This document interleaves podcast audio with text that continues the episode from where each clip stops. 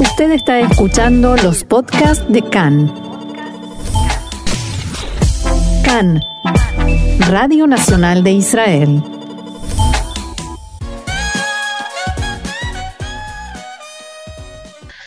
Bien, seguimos adelante aquí en CAN en español y tengo el gusto, el honor de conectar directamente con Chile, donde tenemos al otro lado de la línea a Manuel Férez, eh, Férez, disculpa, docente y experto en minorías de Oriente y Medio y el Cáucaso. Shalom y Boker Manuel. Shalom, Ofer, ¿cómo están? Muy bien, Manuel. Eh, en este caso, el epígrafe experto en el Cáucaso en tu título de presentación habitual nos va a venir muy bien porque, como bien sabrás, Manuel ha saltado a la agenda en los últimos días. Ah, se ha reavivado el conflicto de la región de Nagorno-Karabaj, que no sé si nuestros eh, oyentes habrán oído hablar alguna vez, un territorio que se encuentra efectivamente en la región del Cáucaso, más concretamente entre Azerbaiyán y Armenia, que son los países obviamente protagonistas de esta disputa, que la verdad está tomando ah, un aspecto muy preocupante. Recuerda, bueno, es un conflicto ya abierto desde finales eh, de la Guerra Fría, desde el desmembramiento de la Unión Soviética, es decir, hablamos de hace muchos años atrás, ha pasado por muchos episodios. Tras años de relativa calma, vuelve a estar en la agenda. Antes de hablar de lo que está ocurriendo en esta zona, Manuel, agradecería que nos ubicaras tanto históricamente como geográficamente de qué zona estamos hablando y de dónde nace, de dónde surge este conflicto. Hola, Fer. Bueno, sí, el Cáucaso es una zona interesante de estudiar que tristemente no hemos abordado eh, fuertemente tanto en América Latina como en el mundo hispanohablante, pero es una zona que estuvo ubicada entre imperios, ¿no? Imperios y países poderosos. Es una zona ubicada en el sur de Rusia, una zona ubicada al este de Turquía y una zona ubicada al norte de Irán, en, que está además eh, constituida por dos zonas, la zona del Cáucaso del Norte, sería una zona incorporada a la Federación de Rusia, ahí encuentran a Dagestán, a Kabardino-Balkaria, Chechenia, por ejemplo, es algo, una zona famosa eh, del Cáucaso del Norte, pero como digo, es una zona que está todavía incorporada a la Federación de Rusia en diferentes grados, hay territorios o krais o repúblicas eh, autónomas como Chechenia. Y en el Cáucaso del Sur, que es el tema que nos atañe hoy, tenemos a tres estados independientes desde principios de los 90 del siglo XX, que es Georgia, con su capital en Tiflis, tenemos a Armenia, con su capital en Yerevan, y tenemos a Azerbaiyán, con su capital en Bakú. La zona de Nagorno-Karabaj es una zona que históricamente ha sido mezclada entre armenios y azerbaiyanos. Durante la época soviética, y esto data de muchos siglos antes, Ofer, esto habla incluso del imperio persa, o sea, si tú te vas a la historia antigua, tú vas a encontrar que Nagorno-Karabaj o Artsakh, como se dice en armenio, es una zona mezclada entre armenios cristianos y azerbaiyanos musulmanes shias. En la época soviética, para ya entrar al tema, en la época soviética se decidió que la zona fuera parte de la República Soviética Socialista de Azerbaiyán, a pesar de que había una mayoría de armenios en la zona y desde ahí en adelante hubo un problema sobre la ubicación de Nagorno-Karabaj. Ahora, el problema es grave, Ofer, porque Nagorno-Karabaj es una zona muy importante en la historia e identidad nacional, tanto de armenios como de azerbaiyanos, y como tú bien decías, la guerra que inicia en el 88 y termina en el 94, ese periodo largo de conflicto, terminó con lo que ahí tenemos hoy, que es una ocupación militar, porque para el mundo, Nagorno-Karabaj es parte de Azerbaiyán, a pesar de que Nagorno-Karabaj se declara independiente y quiera ser parte de Armenia, la realidad es que el derecho internacional nos dice que es una zona de Azerbaiyán ocupada por Armenia y además, que es donde está el conflicto ahora, siete distritos de Azerbaiyán que rodean Nagorno-Karabaj también están ocupados por Armenia. Entonces, ese es un flashazo de un panorama súper complejo, pero que sí nos lleva desde la antigüedad hasta la actualidad de la zona.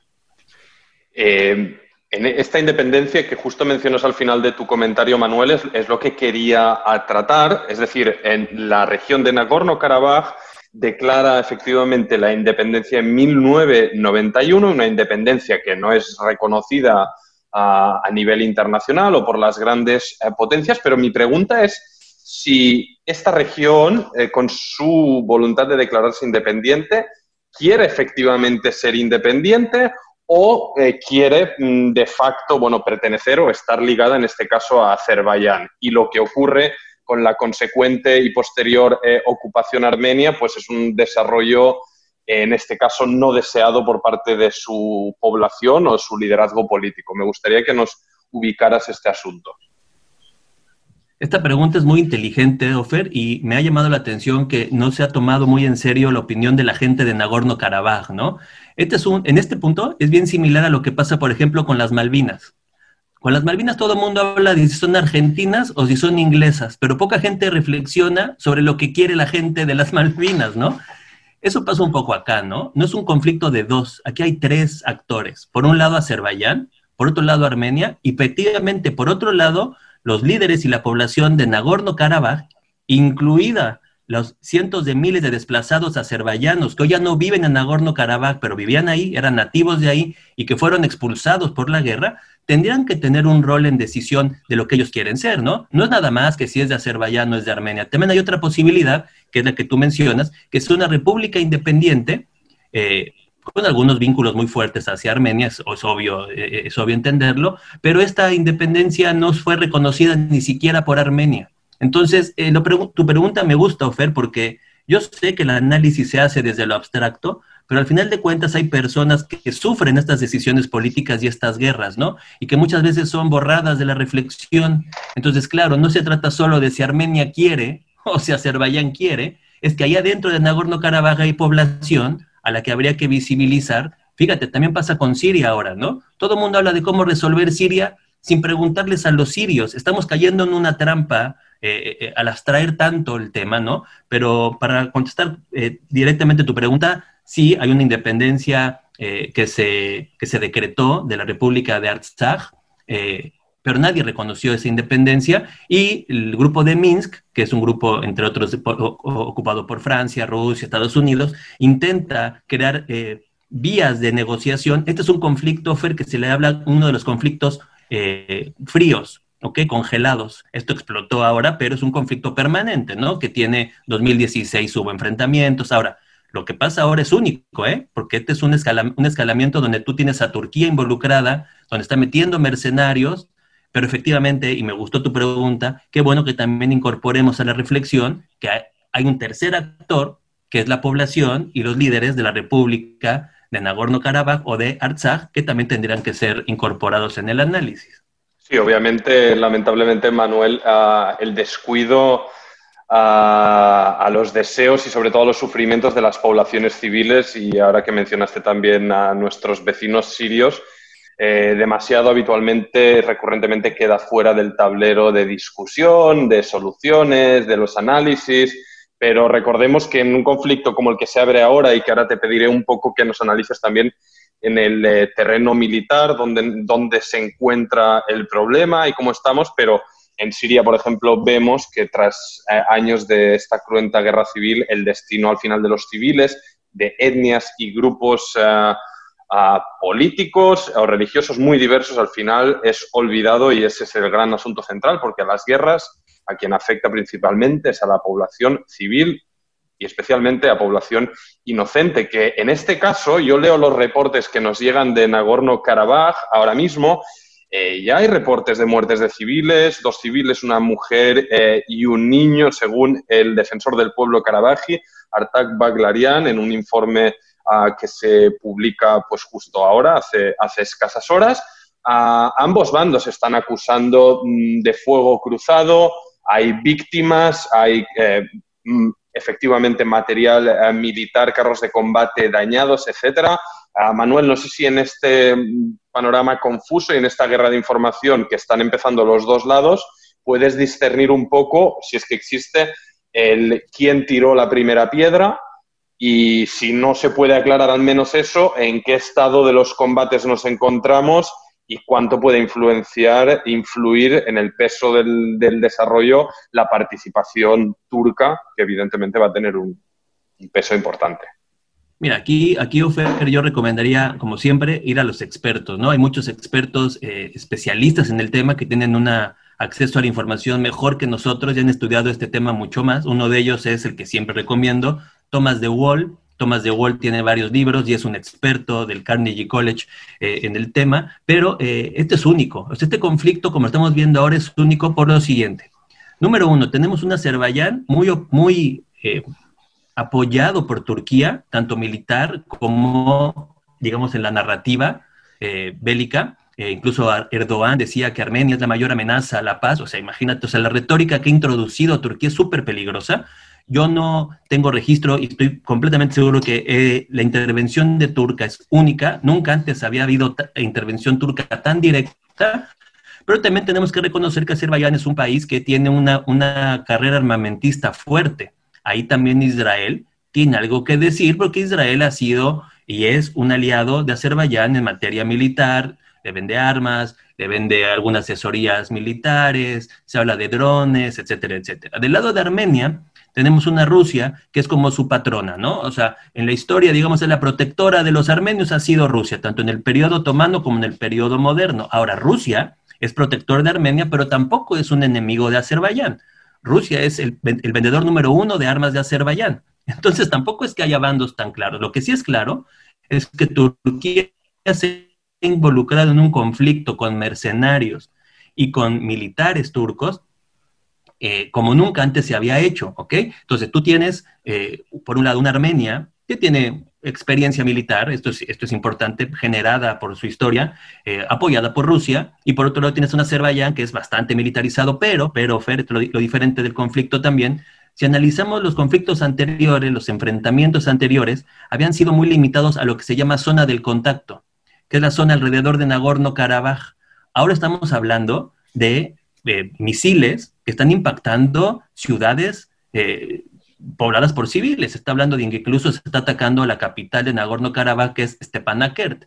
Eso cambia completamente el conflicto. Esto no había pasado antes. Yo estuve en la zona en el 2014 y me tocó un conflicto, pero el conflicto era realmente eh, entre militares y era muy pequeño, muy bajo, un muerto, dos muertos, pero la posibilidad de escalamiento de lo actual es interesante. Ahora, ¿Por qué entra Turquía así, Ofer? Es complicado, pero hoy Turquía está involucrado por lo menos en siete conflictos.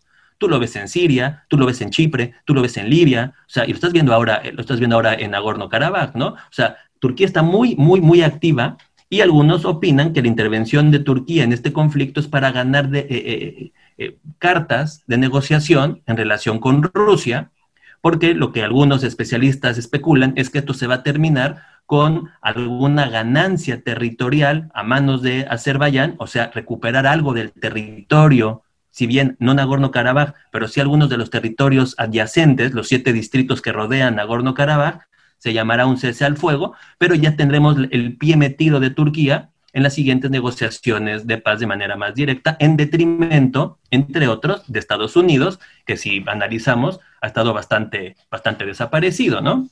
Porque cuando, por ejemplo, en la información que leemos que el Ministerio de Defensa ah, de Armenia ah, alega que el ejército de Nagorno-Karabaj destruyó cuatro helicópteros de Azerbaiyán, cerca de 15 drones, 10 carros de combate, eh, Estamos hablando de una guerra, o sea, estos son eh, informaciones o realidades de una guerra abierta, si estamos hablando de la destrucción de helicópteros y tanques de combate la única historia, a mi duda aquí a aclarar, es que cuando se habla del ejército de Nagorno-Karabaj, se habla al final de un ejército eh, de la mano de Armenia, ¿es así? Eh, Hay de todo. O sea, Nagorno-Karabaj tiene cierta capacidad militar. Ahora, súmale eso al apoyo militar de Armenia. Y súmale a eso algo único, yo nunca había visto algo así. Armenios que viven tanto en Armenia como en Georgia, incluso en la diáspora, se están alistando para ir a pelear. Esto, esto sí tiene todos los trazos de, escalar a una guerra, como tú bien dices, en forma, ¿no? Porque, ok, no es que hay un ejército formal de Nagorno-Karabaj, pero sí tiene capacidades militares, sí tiene armamento, pero como tú bien dices, atrás de él está el apoyo de Armenia y también está la influencia de Rusia, pero me llama mucho a mí la atención esto, salió, un, salió una noticia en Georgia que decía que en Georgia tanto armenios como azerbaiyanos que viven en Georgia se están alistando para irse a pelear esta guerra. O sea, este es un conflicto que puede escalar un conflicto regional, ya no como ha sido tradicionalmente enfocado en la zona, pero sí puede haber una, un, eh, no, quiero ser pesimista, casi siempre yo soy optimista, ¿no? Espero que esto se resuelva de una manera eh, lo menos violenta y lo menos sangrienta posible, pero sí estoy viendo señales, como digo, la intervención turca, como digo, el silencio de Occidente, como digo, la ambivalencia de Rusia, y como digo, esto no es normal, o sea, no es normal el ataque a zonas civiles tan dentro, o sea, se está bombardeando adentro, cuando, te digo, si tú analizas atrás, los enfrentamientos eran en la línea de separación y eran muy, muy, de muy baja intensidad, ¿no? Este es un conflicto de baja intensidad, esa es la palabra más, clara, que está escalando ahora. ¿Qué forma va a tener? Si le metes, Ofer. Este, este es un conflicto que además siempre ha estado muy intervenido por mercenarios, ¿eh? En esa guerra del 88 y 94, en ese periodo, hubo gente que entró de Osetia, hubo al lado de Armenia, hubo gente afgana, hubo chechenos del lado de Azerbaiyán, o sea, estos mercenarios y estos apoyos exteriores siempre han estado ahí. Ahora, que se introduzcan a sirios, mercenarios sirios apoyados por Turquía, sunitas, apoyando un país como Azerbaiyán que es Shia, también nos tiene que mencionar, Ofer, que este no es un conflicto que se explique desde lo religioso. Y esto es algo que sí quiero yo decir, porque aquí luego, no, es que la religión no es así, no es así. Eh, la religión jugará un rol, pero no es un conflicto religioso, es un conflicto territorial, que es, que es un territorio peleado por dos estados, que el derecho internacional dice una cosa clara, hay cuatro resoluciones de Naciones Unidas, cuatro, que dicen que es un territorio que le pertenece a Azerbaiyán, es un, un territorio mayoritariamente armenio, pero que es un conflicto que está tomando una forma que, claro, nos toca, nos agarra en offside en términos futbolísticos, porque no es un tema que estemos analizando semanalmente, ¿me explico? Lo estamos viendo muy coyuntural en Francia, en Alemania, en Inglaterra. Esto no, esto se, se debate más. Entonces se puede agarrar más el análisis, pero aquí tenemos que empezar casi casi desde cero, ¿no? Para intentar entender algo que está pasando muy rápido además, ¿no? Pero solo quería acabar diciendo que es un conflicto muy intervenido por estados y por mercenarios desde siempre. Sin duda no son buenas noticias que se, que se reaviven eh, viejos eh, conflictos territoriales. Obviamente aquí hay muchos cócteles. Cuando eh, hacías esta separación de, de, que no es un conflicto religioso, también me he recordado obviamente de nuestro conflicto aquí en Tierra Santa, en que obviamente se achaca muchísimo el peso de la religión, pero como todos conocemos, el origen de este conflicto aquí entre israelíes y palestinos es territorial. Al final son dos pueblos ah, luchando y reclamando el mismo pedazo de territorio y con otras circunstancias, lo estamos viendo en Nagorno-Karabaj, que eh, lamentablemente pues las últimas informaciones que nos llegan es que Armenia declaró una ley marcial, una completa movilización del ejército y tú incluso, Manuel, nos hablas de gente que está viniendo del exterior a movilizarse y reclutarse. Esperemos que, no vaya más, en especial pues, por las vidas de los civiles que, tristemente quedan tan olvidadas, como también comentábamos. Y nada, pues eh, Manuel, seguiremos eh, con atención lo que ocurre. Esperemos en el futuro traer mejores noticias para la gente de Nagorno-Karabaj y de Armenia y Azerbaiyán, por supuesto. Te agradezco muchísimo, Manuel Férez, docente y experto en minorías de Oriente Medio del Cáucaso y será hasta la próxima. Gracias, Ofer, y a ver si algún día platicamos de la gente que vive en Nagorno-Karabaj, las minorías, las religiones, eso estaría también bonito para darle el aspecto humano que siempre intentamos hacer cuando platicamos semanalmente acá, ¿no? Pero bueno, nos vemos la próxima. Lo apunto en la agenda que hay muchos temas pendientes. Toda hora va, Manuel. Y nosotros seguimos adelante aquí en CAN en español.